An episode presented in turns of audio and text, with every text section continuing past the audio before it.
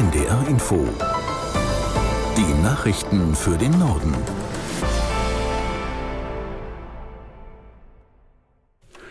Um 18 Uhr mit Wolfgang Berger. Im Anschluss an die Meldungen folgt eine Sturmflutwarnung für die Nordsee. Nach dem Absturz eines russischen Militärflugzeugs nahe der Grenze zur Ukraine spricht der Kreml von einem Terrorakt. An Bord waren den Angaben zufolge zahlreiche ukrainische Kriegsgefangene. Aus Moskau Björn Blaschke. Die Stellungnahme des russischen Verteidigungsministeriums ist eindeutig. Das Flugzeug sei von den ukrainischen Streitkräften aus der Region Kharkiv abgeschossen worden. Und das wissend um die 65 ukrainischen Kriegsgefangenen und die neun Russen an Bord. Eine Untersuchungskommission wurde an den Unglücksort entsandt, heißt es aus Moskau. Aber bevor die überhaupt ankam, behaupteten russische Politiker schon, die Ilyushin sei von der Ukraine mit westlichen Flugabwehrwaffen zerstört worden. Mit Patriot aus US-Produktion oder mit Iris-T-Raketen aus Deutschland. Angesichts des Lokführerstreiks mehren sich in der Politik Stimmen, die die Aktion kritisieren.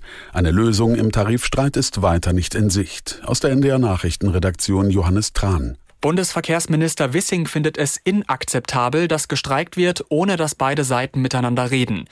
Bundeswirtschaftsminister Habeck warnt vor massiven Folgen für den Güterverkehr und die Wirtschaft und auch Bundeskanzler Scholz hat die Lokführergewerkschaft GDL zur Mäßigung aufgerufen. Noch schärfere Kritik kommt von CDU-Chef Merz, der spricht von einem Streikexzess. Auch in der Bevölkerung verlieren die Lokführerinnen und Lokführer offenbar an Rückhalt. Nur etwa jeder und jede Dritte hat Verständnis für den Streik. Das ist bei einer repräsentativen Umfrage von YouGov rausgekommen. Der Fahrgastverband Pro Bahn fordert ein Schlichtungsverfahren, um den Tarifstreit zu lösen. Die GDL lehnt das aber ab. Die Gewerkschaft hält weiter an ihrer Kernforderung fest, 35 statt 38 Wochenstunden bei vollem Lohn. Wenn Abtreibungsgegner und Gegnerinnen Frauen vor Beratungsstellen bedrängen, sollen sie künftig bestraft werden. Einen entsprechenden Gesetzentwurf hat das Kabinett heute beschlossen. Aus Berlin Michael Weidemann. Schwangere, die einen Abbruch erwägen, stehen vor einer der schwersten Entscheidungen in ihrem Leben. Der Besuch in einer Beratungsstelle dürfe für sie nicht zum Spießrutenlauf werden, fordert Familienministerin Lisa Paus. Deshalb sollen Vorfälle, bei denen die Frauen von Abtreibungsgegnern und Gegnerinnen vor diesen Einrichtungen belästigt, angeschrien oder mit falschen Behauptungen verunsichert werden, bundesweit als Ordnungswidrigkeit gelten. Die sogenannte Gehsteigbelästigung wird künftig mit Bußgeldern bis zu 5000 Euro geahndet werden. Die deutsche Schauspielerin Sandra Hüller ist weiter auf Erfolgskurs. Nach ihrer Oscar-Nominierung als beste Hauptdarstellerin ist sie auch eine der Anwärterinnen auf den französischen Filmpreis César.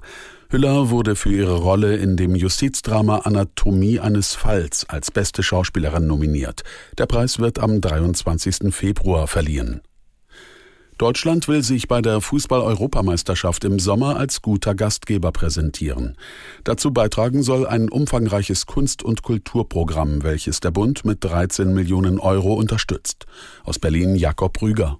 Unter dem Motto Vom Fußball berührt bieten rund 60 Projekte ein buntes Rahmenprogramm zur Fußball-Europameisterschaft im Sommer an. Ausstellungen, Konzerte, Filmprojekte, Tanzvorstellungen und Workshops in ganz Deutschland sollen Kultur- und Fußballinteressierte gleichermaßen ansprechen. Auch dort, wo keine EM-Spiele stattfinden.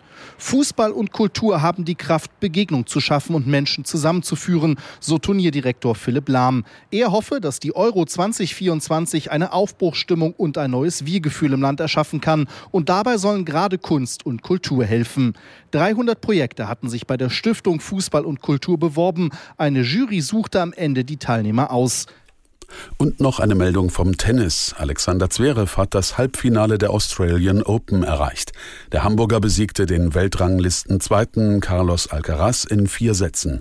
Am Freitag trifft Zverev auf den Russen Daniil Medvedev. Das waren die Nachrichten.